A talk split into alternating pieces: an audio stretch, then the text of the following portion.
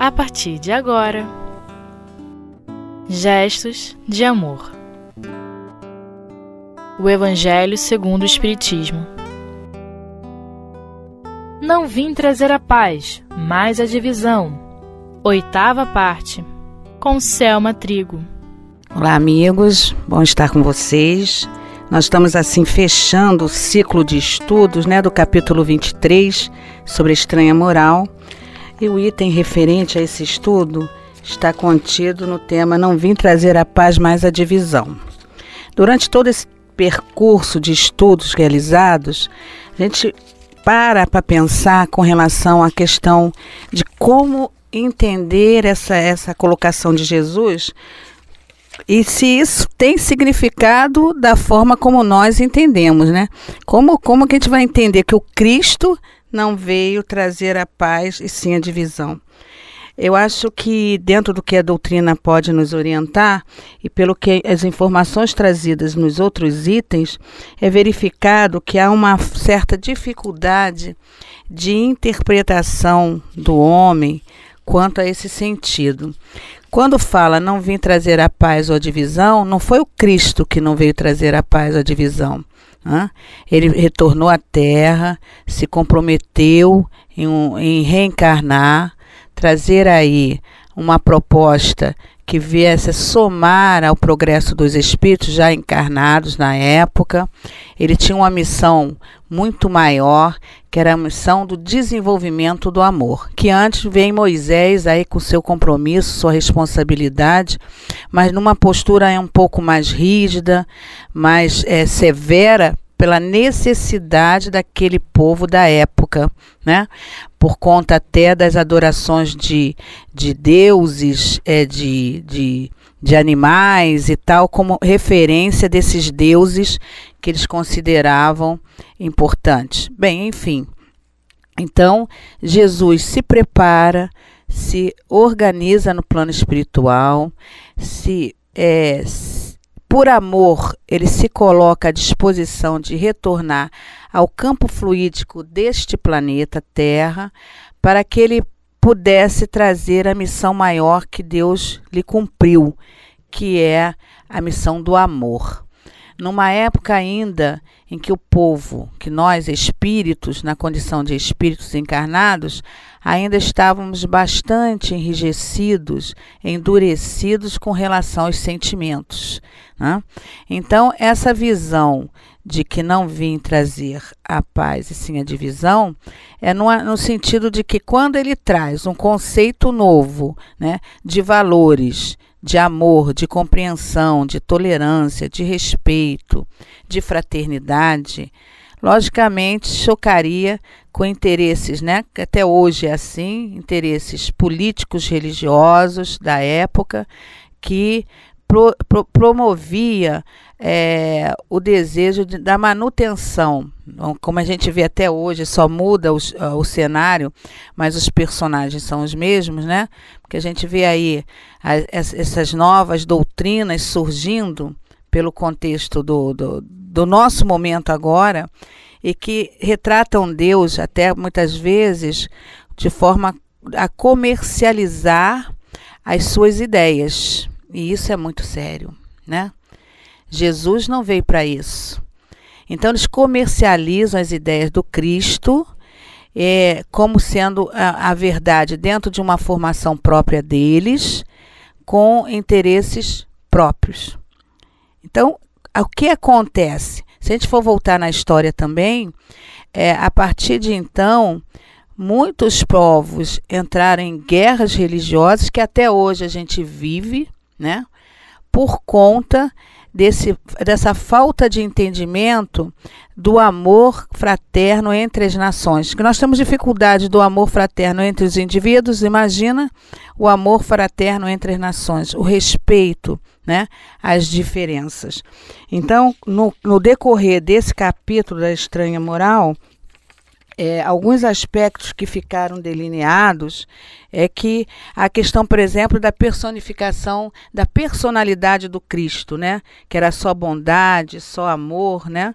E a gente fala de perfeição em relação a nós mesmos, né? Claro, né? Porque ele, em relação a nós, a sua superioridade é, batia é, difer num diferencial que, que o tornava especial na nossa visão pela sua beleza, pela sua, pelo seu esplendor de, de, de ensinamento, né?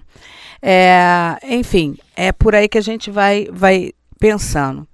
E, mas a questão é que, infelizmente, é, quando Jesus trouxe, através de parábolas, né, porque é como se nós fôssemos na época um tanto quanto infantis ao entendimento do Cristo. E ele usou de uma forma pedagógica, vamos assim dizer, uma metodologia de expressar os ensinamentos através da parábola. E as parábolas, elas por vezes não foram bem compreendidas. Né? Por isso, o, a, a, a, a nossa interpretação até hoje, né? mesmo depois de tantos anos, percorrido nesses mais de dois mil anos da sua existência aqui na Terra, a gente verifica ainda a dificuldade entre nós né, de compreender o que Cristo quis realmente passar para cada um de nós. As religiões, elas misturam os conceitos por conta de, do homem ser imperfeito e em troca das próprias, das próprias buscas de interesses de interpretação. Isso é até hoje. Quando o Joana Dark, por exemplo, vivenciou, né, por, deu testemunho do seu amor, né, a, a verdade, tanto socialmente, que ela, ela lutou pela, por uma sociedade mais justa na época, né? Com, lutou contra a, a, a, política da época em que ela viveu, como ela também tinha é, dentro de si até a, a mediunidade dela, né? que era uma mediunidade, ela, ela ouvia os espíritos e naquela época a igreja tinha um controle muito grande de todo o processo, era uma, era uma igreja extremamente política, né? também não só religiosa, mas política, em que ali estavam espíritos dominadores e que eh, distorciam né, os valores reais do Cristo. E por isso ela desencarna de uma forma bastante difícil, mas não abrindo mão das suas convicções, da sua fé e da sua certeza dos seus valores. Ao mesmo tempo, a gente, se a gente for reverter isso a nível de, da, muito mais próximo de Jesus, que foram os cristãos, né, em que eles é, mantiveram né, é, é as convicções, acreditaram, acreditaram, acreditaram e mantiveram as convicções é, dos ensinamentos cristãos através de Jesus, né, que em tão pouco tempo, em 33 anos, ele conseguiu promover uma revolução, vamos assim dizer, de conceitos da época. E isso é, afetaria, como afetou, a, a, a interesses próprios do, do momento, né? E, e, eles se mantiveram fiéis a Jesus, mantendo as convicções e divulgando seu ensinamento. Passaram por apertos, como a gente já sabe, né? É, desencarnando muito, muitos deles em situações bastante delicadas e que é, não abriram mão por medo nenhum e, se, e, e seguiram em frente, divulgando, como foi o caso de Paulo, né?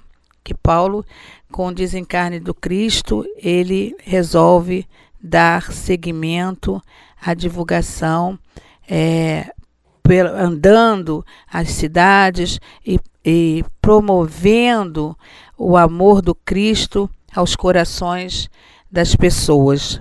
Enfim. Então, essa clareza, o que a gente é, quer colocar, que a grande dificuldade que até hoje se, se permanece, é de entender o Cristo, o seu significado, o que realmente ele deseja. E é tão simples, é tão simples, é tão simples, é tão simples por ser tão simples, a gente não consegue entender. Que coisa incrível, né? É tão simples, ele só veio pregar o amor, mas como nós temos dificuldade de entender o significado do amor e o que era amar, né? Principalmente o amor fraterno, que é o, amor que o Jesus veio pregar, né? E a gente não consegue é, alcançar a, a imensidão do significado do amor que, o, que Jesus quis deixar para nós. Enfim, a, estamos aí ainda lutando né, na superação de nós mesmos para poder entender esse amor que o Cristo quis deixar para nós. Bem, é, nós vamos dar um intervalinho, né, de um minutinho só e retornamos já já.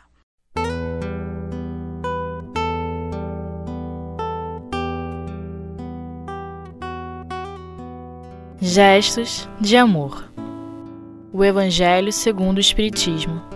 Retornando aqui então ao nosso estudo, após esse intervalo, é, vamos nos fixar agora realmente ao item 18, né, que é o item que está proposto no nosso estudo aqui hoje. Ele diz assim: essas palavras de Jesus devem, portanto, ser entendidas como referência à cólera. Ele previa sua doutrina iria provocar os conflitos momentâneos que surgiriam como consequência as lutas que ela teria que sustentar antes de estabelecer, como aconteceu com os hebreus antes da sua entrada na terra prometida. Então, Cristo já sabia que de antemão o, os aspectos que ele teria que desenvolver, trazer e plantar, né, vamos dizer assim, a semente, a semente do bem, a semente da verdade, a semente da paz, a, a semente da compreensão, seria com certeza um, um, motivo de promover essa, essa tal frase que a gente coloca aqui que não vim trazer a paz, porque na verdade a, a, a questão estava pautada no, no, como eu já disse inicialmente, no, no sentimento do amor. Bem, pautado nisso, essa cólera que fala aqui é a revolta de muitos pela, pela, pelos, pelos, pela beleza que o Cristo traz do sentimento de liberdade, de verdade, de, de amor na sua plenitude de troca sincera.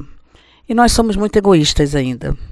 Cada um de nós buscamos criar a nossa própria, a nossa própria realidade de, de cristianismo, vamos dizer assim, do Cristo em nós, vamos dizer assim, né? É, eu, eu, vi, eu fico pensando aqui, diante dessa, dessa beleza do, do, do estudo, o que é romper com o fanatismo da época, porque na época havia um fanatismo que continua havendo. Gente, para para pensar, né? Houve só mudança de tempo, vamos dizer assim, houve mudança de estrutura de cenário o fanatismo continua a acontecer. De uma forma talvez um pouquinho mais restrita, mas ela, ela, existe ainda o fanatismo. Né? As imposições de ideias, né? Existem grupos de pessoas com a força do magnetismo que utiliza ah, os conceitos do Cristo e atrai multidões necessitadas de, de, de esclarecimento, mas buscando pontos próprios, como já falei anteriormente, com interesses próprios. É, e seguindo aqui, é, a gente vê também que Jesus, quando ele. Outra coisa, o fanatismo que eu digo é o fanatismo de conceitos, de uma santidade para um lado, de uma beaticidade do outro, ou fanatismo de que dessa forma Jesus vai chegar e vai promover toda a revolução moral do planeta. Vamos botar assim. Quando na realidade essa revolução ela vem através do, olha só uma coisa que eu achei magnífico, né? É, as etapas, né? Que vieram, veio Moisés, veio Jesus e depois veio o quê? A doutrina espírita, né? Com a, com a verdade aberta, quando ela, quando Deus, vamos dizer assim, promoveu o momento de abrir as cortinas e dizer assim: Olha aí, povo, as coisas continuam aqui também. Existe um plano superior a esse plano que vocês vivem. Então ele diz assim: vamos bater na porta da verdade para que esses espíritos encarnados percebam a necessidade da transformação interior, que foi o que Jesus quis passar para a gente. Amar ao próximo como a si mesmo. O que, que ele está dizendo? Se você se ama, gosta de ser amado, faça com o outro na proporção daquilo que você quer para você mesmo. Né?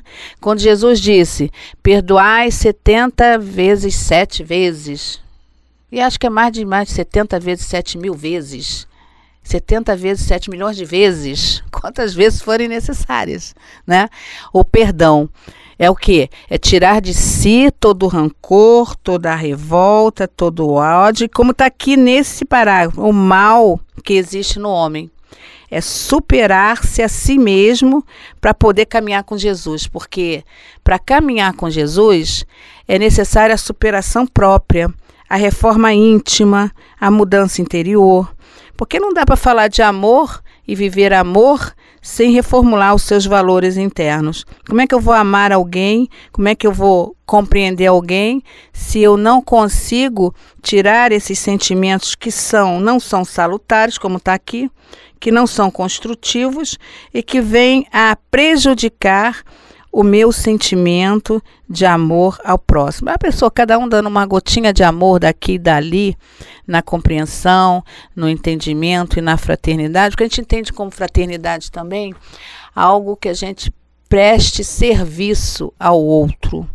A fraternidade é uma ação de compreensão, de tolerância, de respeito, né, de afeto, mesmo daqueles que a gente não conviva. Porque o que é preciso é, compreender é que existe é, o sentimento de amor universal, que é o que a gente quer chegar, é onde Cristo quer chegar, o amor universal. Né? A gente começa no núcleo familiar, fomos para lá com um grupo de espíritos outros que estão comprometidos junto conosco, para somar o exercício do amor entre nós. Daí vai para núcleos sociais que a gente vai desenvolvendo esses sentimentos, né? até a gente alcançar um patamar de amor sem cobranças, sem exigências, com respeito ao outro da mesma forma que quer ser respeitado. É outra questão também que é colocado. Olha, se a gente ainda, a gente, nós precisamos ainda desenvolver muito esse sentimento do amor do Cristo, haja visto, né? Se a gente for colocar a nível de, de país, quanta gente ainda passando necessidades, sofrimentos, angústias, e que a gente passa assim ao nosso lado, e, e a, a nossa indiferença é muito grande ainda né? Como é, a gente chama de é, é o grupo social invisível, né? Porque a gente não a, gente passa simplesmente que não vê, não vê aquela criatura. É, a gente não dá um bom dia, a gente não cumprimenta. Isso é um sentimento de fraternidade. É um sentimento de amor. Ah, mas eu não tenho dinheiro, eu não posso levar ele para casa. Mas você pode dar um bom dia e dizer para ele: você para mim existe. Você, você para mim existe e a pessoa sorrir e se sentir acolhido dessa forma, mesmo que você não possa dar mais que isso, né? E a gente vê no nosso país também famílias e mais famílias passando por sofrimentos muito grandes, e se a gente aumentar em proporções, a gente vai ver países como a África, que a fome, que a miséria, que o distrato, que o abandono refletem muito o nosso sentimento, a nossa inconsequência, a nossa inconsciência do amor ao próximo, que Jesus tanto, tanto pregou e tanto desejou, né? E quando a gente olha, vai lembrar lá do Cristo dizendo, no momento em que ele está na cruz, crucificado, ensanguentado, sentindo a dor do corpo físico até então, né? Que ele olha para aquela multidão revoltada, aquela multidão que não conseguiu compreendê-lo, que não conseguiu entender qual era a proposta dele. Ele olhar para aquelas pessoas e dizer: Pai, perdoe, porque eles não sabem o que fazem. Então, é um sentimento significativo de amor incondicional a todos os seres. E é isso que a gente precisa fazer. Pai, perdoe que ele não sabe o que faz. Para que eles possam um dia dizer para nós: Pai, perdoe a ela que não sabe ou a ele que não sabe o que está fazendo.